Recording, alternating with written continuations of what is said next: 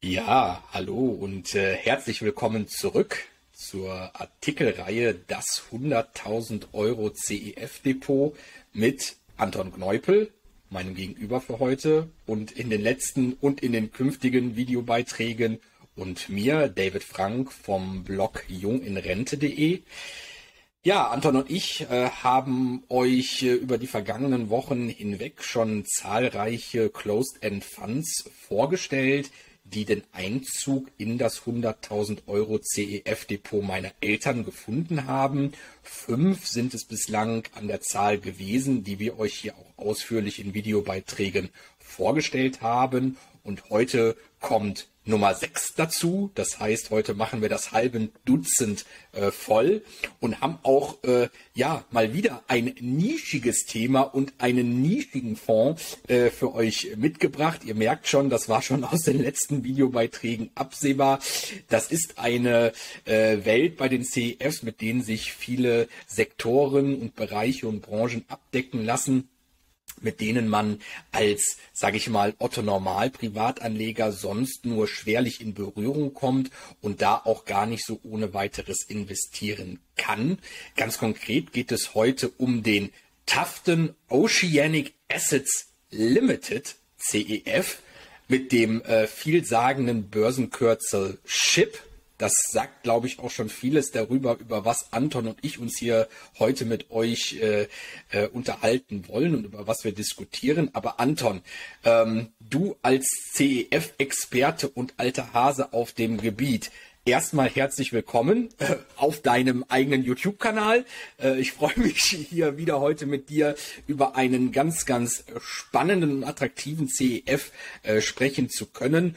Und ja, freue mich jetzt natürlich auch schon auf deine Einleitung zum besagten CEF.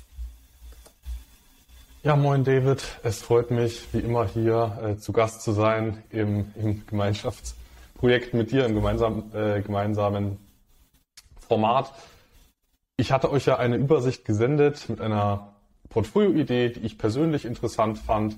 Deine Eltern und du, ihr habt euch dafür entschieden, dass ihr das Ganze so umsetzen möchtet und unter verschiedenen interessant bewerteten zu Discounts notierenden CEFs unter verschiedenen Titeln habt ihr euch jetzt unter anderem mal wieder für einen Titel entschieden. Ihr habt hier wieder einen Closed-End Fund gekauft und das ist in dem Fall, den wir dann heute auch besprechen, die meiner Meinung nach Tufton Oceanic Assets Limited, aber ich würde mich jetzt auch nicht auf einen Aus, äh, auf einen Aussprache äh, äh, Streit würde ich mich jetzt auch nicht ein, äh, einlassen.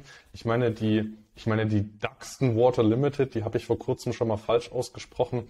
Ähm, in dem Fall ist es aber meine ich äh, die Tufton Oceanic Assets aber im Zweifel nochmal äh, noch ähm, googeln. Ähm, was macht Tufton Oceanic Assets? Du hattest das auch schon angesprochen, äh, David. Ähm, das Kürzel SHIP ist hier recht aussagekräftig. Genau das ist hier nämlich der Anlageschwerpunkt.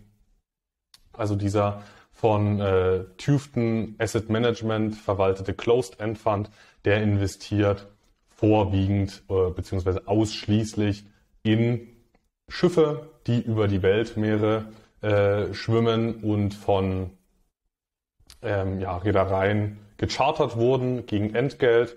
Und das sind ganz verschiedene äh, Schiffstypen. Das Ganze wird dann ähm, verliest, strukturiert von den Managementgesellschaften und über die über diesen speziellen Investmentansatz der Schiffe strebt man hier einen Internal Rate of Return, also eine bei Vollinvestition, äh, eine Zielrendite strebt man hier von 12 Prozent an. Ähm, und davon soll ein nennenswerter Anteil als, als Barrendite gezahlt werden, als Cashflow. Ähm, und äh, zudem strebt man auch noch äh, Kapitalwachstum durch, äh, durch Reinvestition an, aber auch durch Aufwertungen der Beteiligungen. Gerade im aktuell inflationären Umfeld kann man sich da schon vorstellen, dass die Wiederbeschaffungskosten solcher Schiffe immer weiter steigen und dass da allein durch die Inflation ähm, eine nominale Aufwertung des Kapitalstocks doch sehr wahrscheinlich ist. Ein wichtiger Punkt, den man hier auch noch erwähnen kann, äh, Tufton Oceanic Assets, die geben nicht bei irgendwelchen Werften Schiffe in Auftrag und kaufen die dann, sondern die bewegen sich ausschließlich auf dem Schiffszweitmarkt. Also es gibt ähm, für Autos ja Autoscout 24, ähm, meine ich, ist da die Plattform. Ähm, und solche Portale in der Art gibt's auch für Schiffe. Und da bewegt man sich, ähm, investiert dort äh, gezielt in verschiedene äh, Schiffe mit einem relativ aktiven Ansatz. Also man äh, schichtet hier auch rum, äh, um in den verschiedenen äh, Schiffssegmenten, aber zu denen können wir jetzt auch gleich mal übergehen. Außer du hast jetzt noch mal zum Start noch was zu ergänzen. Nein, ich glaube, du hast alles wunderbar aufgezeigt. Gerade dieses Thema Second-Hand-Schiffe, das fand ich ganz interessant bei der Vorabrecherche, dass man sich da eben nicht auf Neuprojekte einlässt, wo die auch gegebenenfalls mit entsprechenden Wartezeiten versehen sein können, wenn dann irgendwie der Schiffsbau nicht so klappt, wie man das vielleicht äh, vorher prognostiziert hatte. Ähm, das fand ich recht interessant. Äh, dass man sich darauf spezialisiert hat. Aber ansonsten können, können wir gerne übergehen und uns da ein bisschen mehr mit dem eigentlichen Portfolio des CFs auseinandersetzen. Gerne, David. Anbei jetzt mal die, die Grafik, wie sich aktuell das, äh, das Fondsportfolio zusammensetzt nach Schiffsarten. Also, wie gerade eben schon erwähnt, das Fondsmanagement betreibt recht aktives Kapitalrecycling, also die schichten um, ähm, die verkaufen Schiffe, umschichten, das klingt so, klingt so portfolio-strategisch, die verkaufen Schiffe und kaufen Schiffe auf dem relativ liquiden äh, Schiffszweitmarkt. Und ähm, da hatte man beispielsweise vor kurzem oder, oder vor einigen Monaten hatte man noch einen höheren Bestand an Containerschiffen und den hatte man jetzt über die Zeit abgebaut. Dafür hat man jetzt hier den äh, größten Klumpen im Bereich der Product and Chemical Tankers. Auch hier, wie schon bei, äh, wie schon bei Aquila European Renewables PLC, leider eine, ja, eine etwas äh, verzerrte äh, Chart-Darstellung, dass man eben nicht die größte Position auch äh, rechts oben leider hat, aber ähm, wenn man genauer hinsieht, dann ist äh, knapp 50 Prozent im Bereich Product and Chemical Tankers investiert. Äh, was sind das für Schiffe? Musste ich tatsächlich auch erstmal googeln, was die machen. Das sind ähm, im Kontrast zum äh, Öltanker sind das kleinere Schiffe, dafür aber äh, spezialisiertere Schiffe, die dann beispielsweise ähm, Benzin, Diesel, äh, Palmöl, Säuren, alle möglichen Industrieflüssigkeiten, ähm, die ähm, ja, äh, werden dadurch äh, damit transportiert mit diesen Schiffen. Ähm, ganz wichtig, Tufton Oceanic Assets betreibt die Schiffe nicht selber, wie auch schon bei Aquila European Renewables. Die haben keine eigenen äh, Schiffscrews, die das Ganze dort ähm, verschiffen. Die betreiben keine eigene Wartung. Der Fonds selbst, der stellt nur Kapital bereit. Die Fondsmanagementgesellschaft, die kümmert sich ums Organisatorische, weil es ja, ein Schiff ist ja doch was anderes als eine Aktiengesellschaft, wo man jetzt eine Aktie hält. Kümmern sich darum, dass äh, Drittgesellschaften äh, die Inspektion machen, die Wartung machen, kümmert sich darum, dass ähm, die Schiffe auf lang, langlaufen oder je nachdem, auf jeden Fall auf Charterverträge dann, äh, dass die dann äh, auf, auf Charterverträge verchartert werden mit äh, verschiedenen Gegenparteien. Der Fonds selbst, der ähm, hat aber keine Angestellten und die machen dadurch kein operatives Geschäft. Ähm, das noch an der Stelle erwähnt. An äh, zweiter Stelle hier in der Aufteilung nach, nach Schiffsart haben wir die Bulkers. Ähm, das sind Massengut- bzw. Schüttgutfrachter. Dort wird äh, transportiert Eisenerz, Weizen, Kohle verschiedener Art, ähm, was mir da jetzt spontan dazu einfällt. Und ansonsten hat man jetzt auch noch einen Gastanker im Bestand, ein Containerschiff äh, Schiff und ähm, andere Net Current Assets, was dann äh, vor allem Cash ist oder auch Forderungen. Ja, ich würde auch sagen, hier wieder ne, ein diversifiziertes Portfolio, was mir ganz gut gefallen hat ähm, beim Blick ähm, auf die Fonds-Website und bei meiner Recherche ähm, ins Auge gestochen ist, ist, dass man sich ein äh, einigermaßen striktes Regelwerk, ähm, was die Portfoliodiversifikation anbelangt, ähm, aufgegeben hat. Man darf zum Beispiel nicht mehr als ein Viertel des Fondsvolumens in ein Schiff investieren und vor allen Dingen, und das ist hier auch fast schon schlagend werden, das Kriterium darf nicht mehr als 50 Prozent äh, des, des Fondsvolumens in ein einzelnes Schiffssegment reingehen. Da sind wir jetzt bei den äh, Product and Chemical Tankers fast da dran, dass es die Hälfte ausmacht. Da ist dann aber auch der Deckel erreicht. Darüber hinausgehend darf äh, das Management nicht. Ansonsten auch noch ganz interessant, was so momentan so die Renditen sind was mit Sicherheit fluktuiert, aber so eine Status Quo-Aufnahme, dass ausgerechnet die beiden äh, Wesseltypen oder Schiffstypen, die die beste und schlechteste Rendite aufweisen im Portfolio, hier den größten Teil ausmachen. Momentan ist es nämlich so, dass die von dir genannten Balkas mit 16,5 Prozent Rendite äh, zu Buche schlagen, also die zweitgrößte Klasse hier, und die Product and Chemical Tankers wiederum äh, gerade so knapp auf 10 Prozent, 9,9% Rendite kommen und jetzt hier ja den weitaus größten Teil äh, ausmachen. Aber wie gesagt, ich gehe stark davon aus, dass diese Renditen wirklich nur eine Status Quo-Aufnahme sind und äh, sich da auch wieder sehr schnell verändern können, wenn sich auch die Nachfrage nach den entsprechenden Schiffstypen verändert. Wir haben das ja zuletzt gesehen oder hautnah mitbekommen, auch für uns in der Bundesrepublik von Bedeutung, ähm, was es eben bedeutet, wenn plötzlich ein Rohstoffengpass da ist und beispielsweise Gas oder Flüssiggas über die Weltmeere transportiert werden muss und man plötzlich feststellt, dass es gar nicht genug Schiffe gibt, die gleichzeitig äh, solch einen Rohstoff transportieren können, um den zu uns zu Lande zu bringen und was dann das für uns auch auf der Kostenseite und fürs eigene Portemonnaie äh, bedeuten kann. Insofern mal ganz interessant, sich auch mit so einem äh, Bereich, mit so einer Branche auseinanderzusetzen, mit der ich ansonsten tatsächlich sonst so noch nicht persönlich in Berührung äh, gekommen bin. Aber wie du es auch schon mal in einem unserer vorherigen Videobeiträge äh, so schön aufgezeigt hattest, ähm, nicht unbedingt die eigene Meinung spielt die äh, vorrangige Rolle beim Investieren, sondern einfach, dass man mit offenen Augen durch die Welt geht. Und ich glaube, es steht außer Frage, dass es eben Schiffen, Seeschiffen bedarf, um uns äh, ja gewissermaßen am Leben zu halten und vor allen Dingen auch unsere Wirtschaft. Insofern glaube ich hier ein ganz wichtiges Segment, was mit abgedeckt wird, wenngleich auch natürlich weiterhin ein nischiges Thema, in was man sonst wahrscheinlich so als Privatinvestor eher selten äh, ja, investiert, es sei denn, wir sprechen über gewisse Reedereien, die ja durchaus auch an der Börse gelistet sind, aber natürlich seit dem Lockdown-Crash auch ähm, von der Renditeseite her nicht immer das beste Investment waren, wobei es da mit Sicherheit auch auf die individuelle Auswahl der Titel aus ankam. Ach so, ein Punkt, der mir noch ja. einfällt, das, das fand ja. ich nämlich noch ganz interessant, weil ja. äh, was mir aufgefallen ist, tatsächlich schon bei der eigenen Recherche, ist, dass eine ganz bestimmte Kategorie, die ich jetzt hier erwartet hätte, auf Anhieb gar nicht vorkommt, und das sind die Kreuzfahrtschiffe.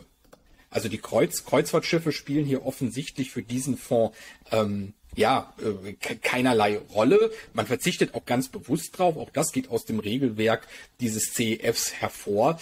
Und äh, ich weiß jetzt nicht genau, vielleicht hast du da auch Hintergründe, warum das der Fall ist.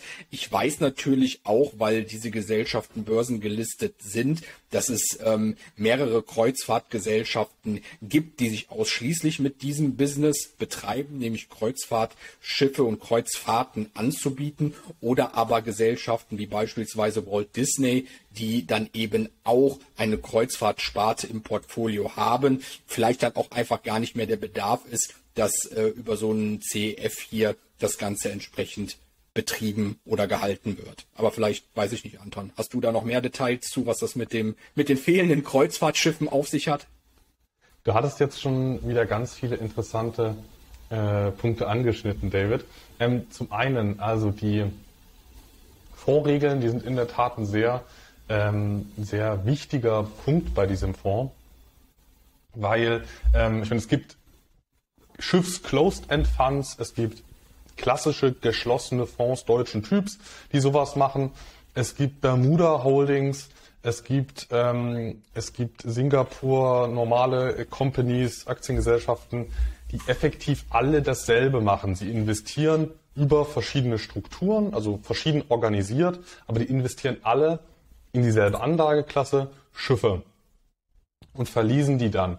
Und ähm, jetzt könnte man sich ja auch fragen, wieso kaufe ich mir jetzt so einen, so einen CEF? Wieso kaufe ich mir jetzt nicht die Ship Finance International, ähm, eine Bermuda Schiffsleasing Company? Die machen ja effektiv dasselbe Businessmodell, ähm, denselben Investitionsansatz. Keiner von beiden betreibt die Schiffe selbst dort mit eigenen Crews, sondern die investieren in Schiffe und äh, partizipieren dann daran, wenn die Schiffe sich gut entwickeln, äh, Cashflow-seitig und wertseitig. Ähm, Riesenvorteil bei Tüften Oceanic Assets, es ist ein ein reguliertes Fondsvehikel, was dann eben auch bedeutet, dass es klare Vorgaben für Gewichtungen äh, gibt. Gewichtungsvorgaben hat eine Ship Finance International nicht. Ähm, also vielleicht haben sie das, aber es ist auf jeden Fall nicht äh, verbindlich. Ich möchte mich jetzt, mich jetzt nicht zu weit aus dem Fenster lehnen, vielleicht haben sie das wirklich, aber dann sind das ähm, ja mehr oder weniger ja, äh, ja, Bekundungen, Absichtserklärungen, aber es ist nicht so belastbar wie bei einem Fonds, ähm, dass man eben sagt 40 Prozent oder 50 Prozent in dem Sektor und nicht mehr. Dazu kommen mhm klar vorgeschriebene Hebelvorgaben. Das ist wieder ein Vorteil beim, beim CEF-Konstrukt. Eine normale Aktiengesellschaft kann natürlich, es gibt am Ende immer noch einen Aufsichtsrat bei einer Aktiengesellschaft, aber da ist der Spielraum größer. Das Management von, von Ship Finance International kann deutlich mehr leveragen, äh, theoretisch. Und hier haben wir eine, ähm, von, was, den, was das Gesamtvermögen angeht, eine Verschuldungsobergrenze von, von 40 Prozent maximal. Das halte ich für vertretbar, diesen Maximalwert von 40 Prozent. Und da ist dann alles inklusive Fondsverschuldung und ähm, Schiffsprojektverschuldung. Also für die einzelnen Schiffe besteht eine, besteht dann jeweils eine Zweckgesellschaft und diese Zweckgesellschaft kauft die Schiffe und nimmt dann gegebenenfalls Fremdkapital dafür auf.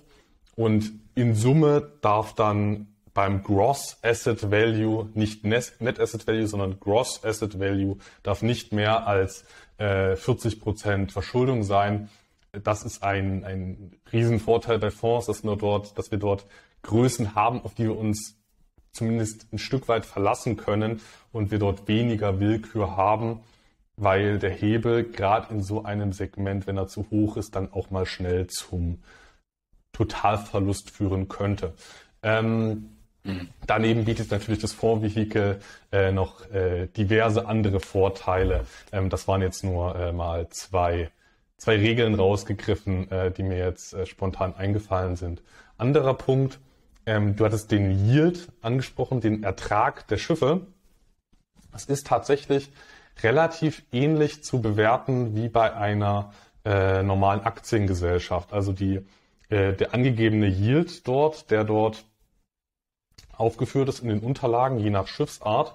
Das ist die, das sind die Charter-Einnahmen der Projektgesellschaften minus alle Kosten, was dann zur Ausschüttung an den Fonds bereitsteht. Es werden dann Dividenden von den Zweckgesellschaften an den Fonds gezahlt. Das heißt, diese, diese Zweckgesellschaften, die haben schon einen sehr hohen, eine sehr hohe Dividendenrendite. Ähm, dazu muss man natürlich aber sagen, das sind ähm, wie du auch schon gesagt hast, äh, einfach, äh, das ist eine Momentaufnahme bei der Barrendite. Und ähm, wir haben es auch schon nach der Finanzkrise gesehen, solche äh, Erträge, die können auch mal stark äh, nach unten fallen. Ähm, der, der Schiffsmarkt, der ist ein der ist ein sehr, sehr zyklischer Markt. Das kann sich im Positiven auswirken, aber auch im Negativen. Ähm, weil die, das liegt einfach daran, dass die Schiffs, der Schiffsbau dauert relativ lange, das dauert Jahre. In der Regel so ein Schiff zu, zu bauen von Auftrag bis in Betriebnahme, das, das kann Jahre dauern. Und, und äh, manchmal passen dann eben Schiffsangebot und Nachfrage nicht zusammen, sodass da ja, sich positive äh, Differenzen für die Anleger bilden können oder eben negativ. Und nach der Finanzkrise war es extrem negativ. Viel zu viele Schiffe, viel zu wenig Nachfrage. Aktuell ist es ein bisschen umgekehrt. Jahrelang zu wenig Investitionen im Sektor. Ähm, und jetzt profitiert auch eine Tufton Oceanic Assets davon, dass äh, Schiffe knapp sind. Ähm, das noch zur Einordnung dieser Renditen. Wir haben aktuell eine sehr gute Zeit ähm, und trotz der gestiegenen Preise für Schiffe rentieren die immer noch sehr, sehr hoch äh, nach äh, Kosten. Aber nur so kommt man dann ja auch auf einen Internal Rate of Return von äh, 12 Prozent, den man nach Kosten anstrebt. Ähm, anderer Punkt, den du jetzt auch noch ähm, angesprochen hattest, du hattest viele interessante Punkte angesprochen. Ähm, ob das ganz abdeckbar ist über, über Reedereien, so ein Markt, ähm, ist es tatsächlich nicht, weil wenn ich jetzt eine Reederei habe, dann habe ich immer unternehmensspezifische Risiken mit dabei. Und ähm, das ist ein ganz anderes Profil, als wie es der Fonds jetzt hier hat. Also der Fonds, der, der, die Managementgesellschaft, die kümmert sich darum, dass die Schiffe verchartert werden. Und solange die Reedereien ihren Verpflichtungen nachkommen und nicht insolvent gehen, das wäre natürlich Worst Case, aber dafür ist man ja auch über, über äh, man ist auch gegen Gegenparteien diversifiziert, über verschiedene Reedereien. Ähm, aber solange es da nicht zur Insolvenz kommt, ähm, ist relativ egal, wie es den äh, Gesellschaften geht, die die Schiffe betreiben, solange die eben nicht pleite gehen. Ähm, von daher haben wir dann doch deutlich äh, sich abgrenzendes Rendite-Risikoprofil im positiven wie im negativen. Ähm, wenn das Geschäft extrem brummt, kann es auch sein, dass wir einfach deutlich weniger verdienen als die, als die operierenden Gesellschaften. Ähm, Im Umkehrschluss kann es auch sein, dass so ein Fonds hier sehr gutes Geld verdient, während die operativ tätigen Unternehmen Verluste schreiben, weil die Charterraten, äh, weil die, weil die Auftragslage sehr schlecht ist, aber sie die Charterraten bezahlen müssen. Ähm, das noch dazu und zu den, äh, zu den Kreuzfahrtschiffen. Ich habe tatsächlich noch keinen einzigen Fonds gesehen oder keine einzige, kein einziges Schiffsinvestitionsvehikel, was primär Kreuzfahrtschiffe abdeckt. Habe ich noch keinen einzigen gesehen. Aber den Grund kenne ich nicht. Okay, hätte, hätte ja sein können. Ein Punkt, der mir noch äh, eingefallen ist darüber hinaus, der mir bei dem Thema Schiff direkt in den Kopf geschossen ist, ist, wie es sich eigentlich bei bestimmten politischen Risiken verhält, insbesondere beim Kriegsrisiko, weil es ließ sich ja jetzt ähm, leider, aber vortrefflich ähm, beobachten, wie sich die Lage im äh, Schwarzen Meer dargestellt hat, ähm, nachdem der Schiffskorridor für ukrainische Schiffe ähm, von seitens der russischen Regierung und des russischen Militärs gesperrt worden ist. Und mir hatte sich dann so ein bisschen die Frage gestellt, wie es sich denn eigentlich verhält, wenn so ein Schiff, was hier ähm, von dem CEF gehalten wird, da in Mitleidenschaft gezogen werden sollte. Und tatsächlich ist es so, das macht der, hat der Fonds und das Fondsmanagement auch öffentlich gemacht. Zum einen, dass man in dieser Region um die Ukraine ähm, nicht aktiv ist, ja, also dass man da äh, nicht in Mitleidenschaft gezogen ist. Nichtsdestotrotz sich aber grundsätzlich gegen das Kriegsrisiko und den Eintritt und die Folgen versichert. Also dass wenn so ein ähm, Risiko sich materialisieren sollte, dann auch als Investor ähm, nicht, äh, sage ich mal, auf dem Trockenen sitzt, sondern dass man da dann mit einer gewissen Entschädigung seitens des Versicherers rechnen kann, der wahrscheinlich, die wahrscheinlich nicht äh, 100% der Kosten abdeckt. Meistens ist da ja ein bestimmter Selbstbehalt noch mit inbezogen, den der Versicherer zurückhält.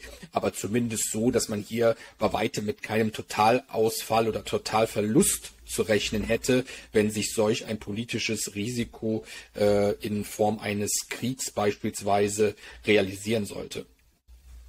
Das ist auch eine, eine, eine sehr wichtige Ergänzung. Es gibt ja auch ähm, so quasi Fondsvehikel für, für Wälder. Ist ja auch ein Thema, wofür du dich interessierst, äh, David.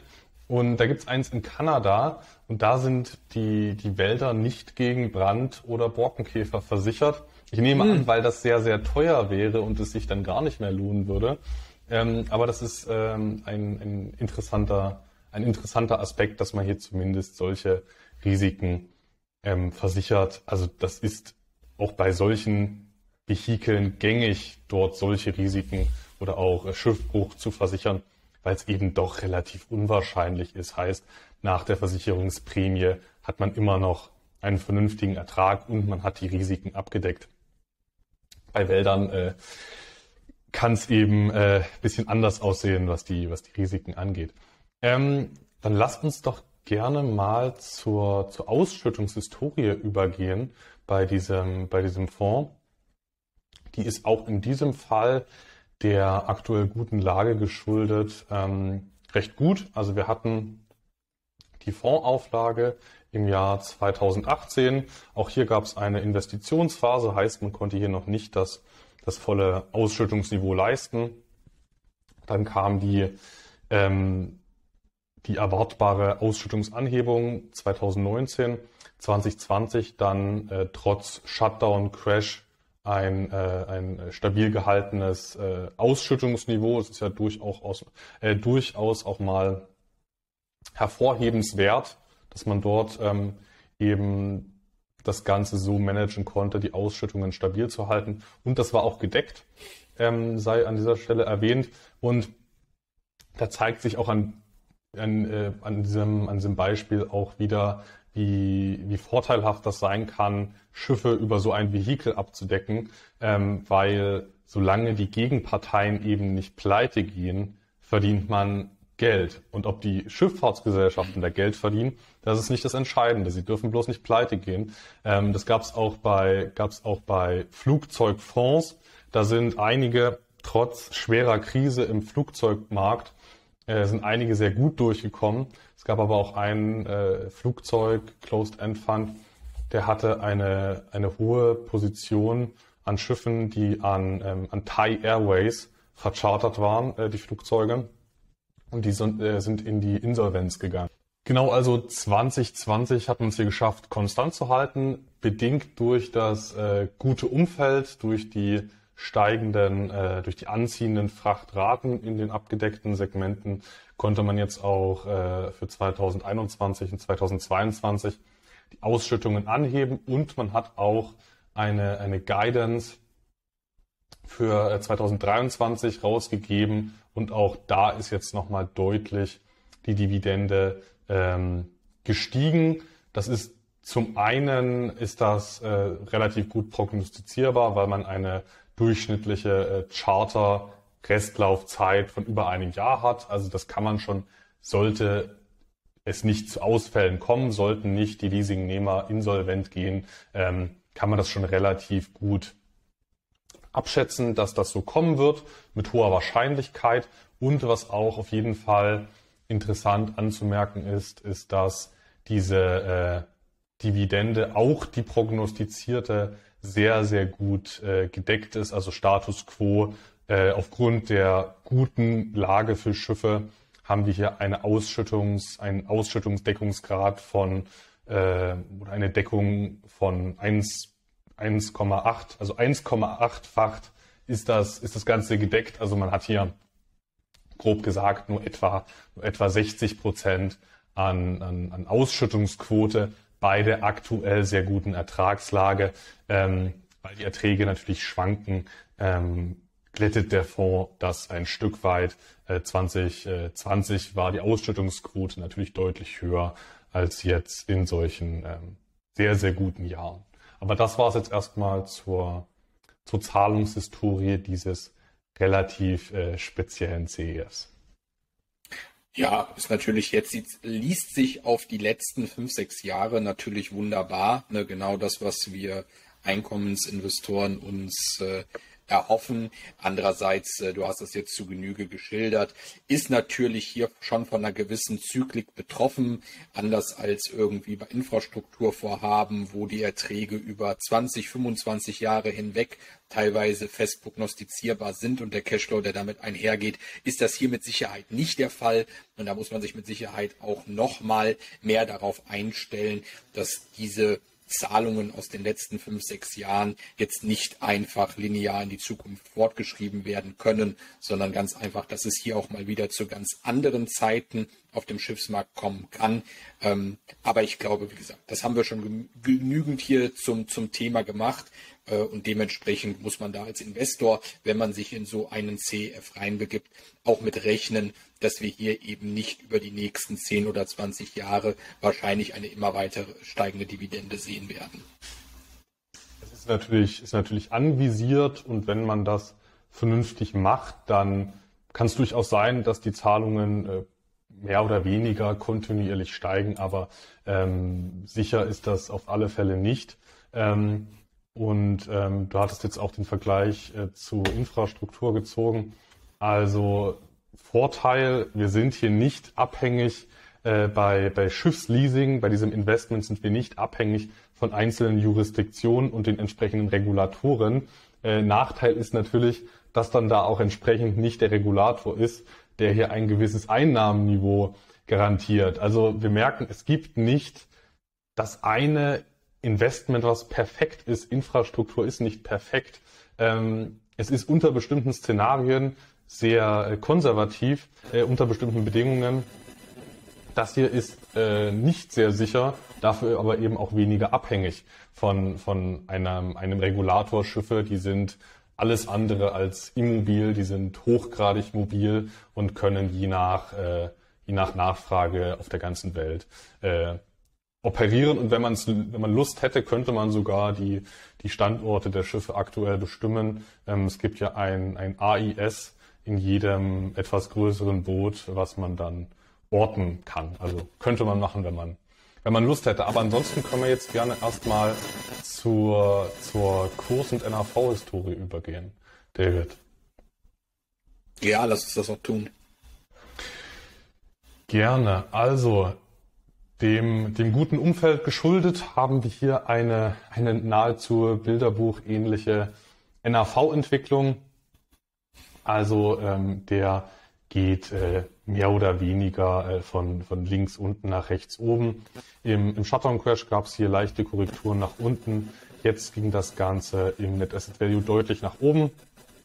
Hier haben wir dann nochmal eine, eine etwas andere Form der NAV-Feststellung. Hier sind die hier sind die äh, Cashflows der Zukunft natürlich nicht so gut kalkulierbar. Heißt, der Discounted Cashflow, der macht auf Basis der aktuellen Renditen, also einfach nur aktuelle Rendite isoliert betrachtet, würde das nicht so wahnsinnig viel Sinn ergeben. Ähm, hier haben wir aber umgekehrt wieder den Vorteil, dass es einen relativ liquiden Schiffszweitmarkt gibt. Heißt, ähm, auch hier können wir relativ gut diesen, also können die Bewert, die externen Bewerter hier relativ gut ein Net Asset Value feststellen. Natürlich immer ähm, muss auch klar sein, dass da die Genauigkeit nicht dasselbe ist, wie als hätte ich einen, einen Aktienkorb, der täglich oder sekündlich bewertet wird. Das ist natürlich nicht das Gleiche, aber auch hier habe ich äh, Bewertungsmethoden, die einen ähm, im Schnitt sehr belastbaren NAV ergeben.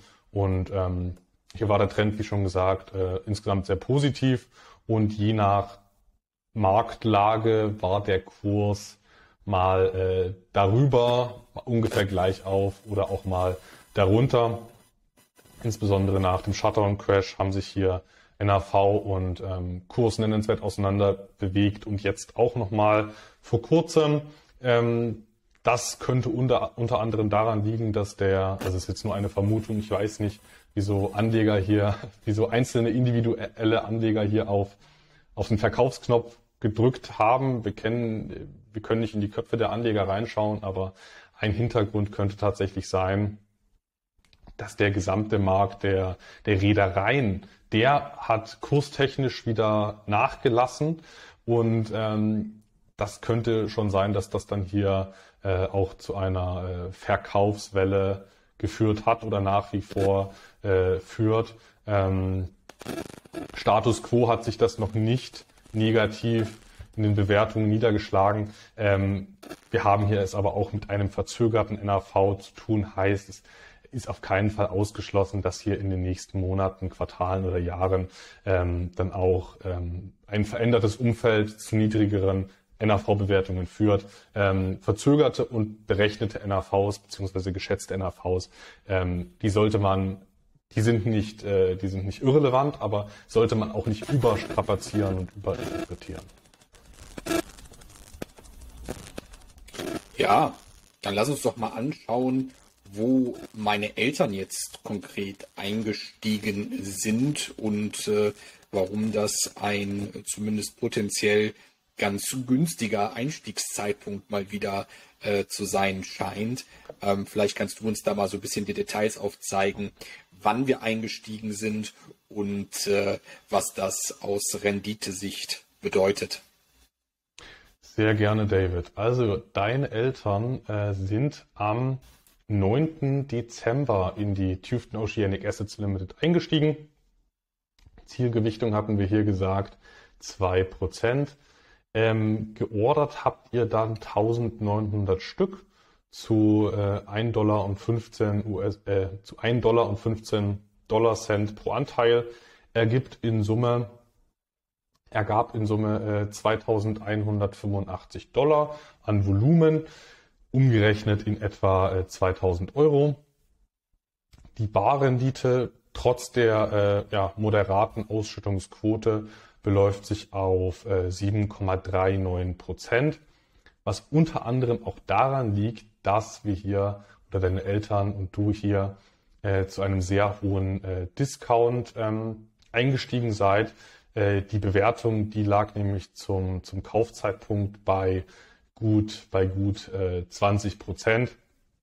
Das würde ich jetzt nicht auf die letzte Nachkommastelle überbewerten. Äh, also jetzt laut Morningstar waren es 21,77 Prozent, aber wir haben es hier mit einem äh, berechneten und verzögerten NAV zu tun. Also äh, ihr seid zu grob 20 Prozent Discount eingestiegen in diesen Fonds und ähm, bei diesen stattlichen Barrenditen ergibt das auch einen äh, jährlichen Zusatzertrag, einen abschlagsbedingten Zusatzertrag von 1,61 Prozent im Vergleich dazu. Also, also ihr macht 1,61 Prozent mehr, als wenn ihr zu NAV-Niveau in diesen Fonds eingestiegen wärt.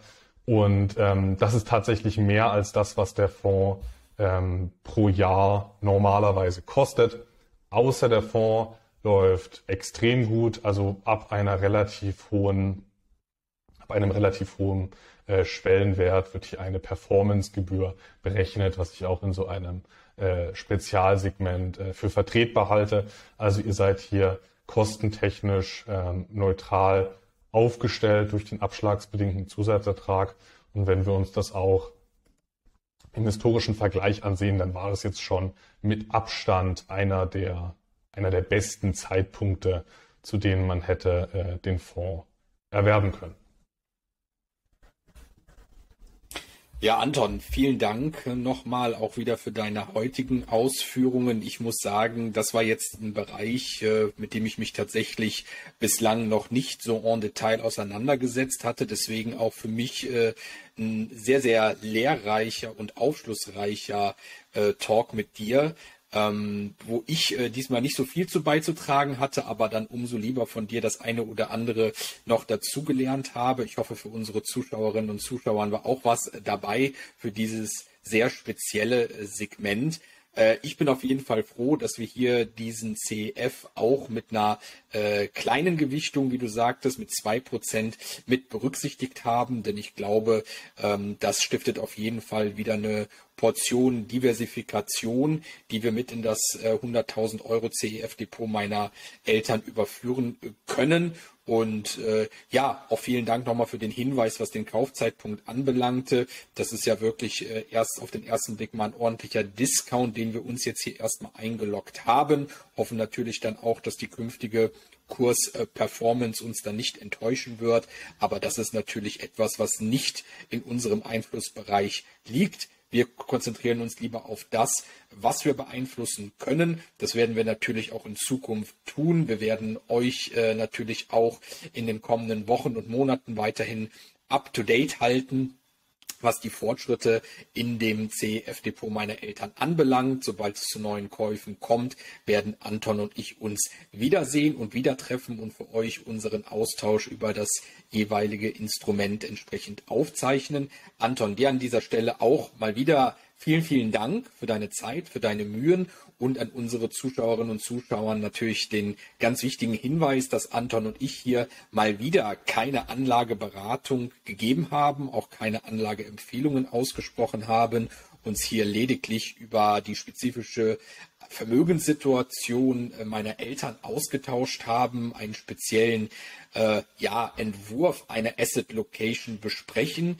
ähm, die für meine Eltern an der Stelle äh, sehr gut passt. Aus meiner Sicht, aus der Sicht meiner Eltern, Anton hier lediglich unterstützend tätig gewesen ist und mal seine Meinung dazu abgegeben hat, auf die wir uns jetzt aber äh, sehr gerne verlassen und äh, ja, Anton, wie gesagt, äh, ich hoffe, dir macht es auch weiterhin Spaß, hier über die äh, Sachen zu plaudern. Ich glaube aber schon mit der ganzen Passion, mit der du das hier immer wieder an den Mann und an die Frau bringst, ähm, dass das auch für dich einen Mehrwert hat.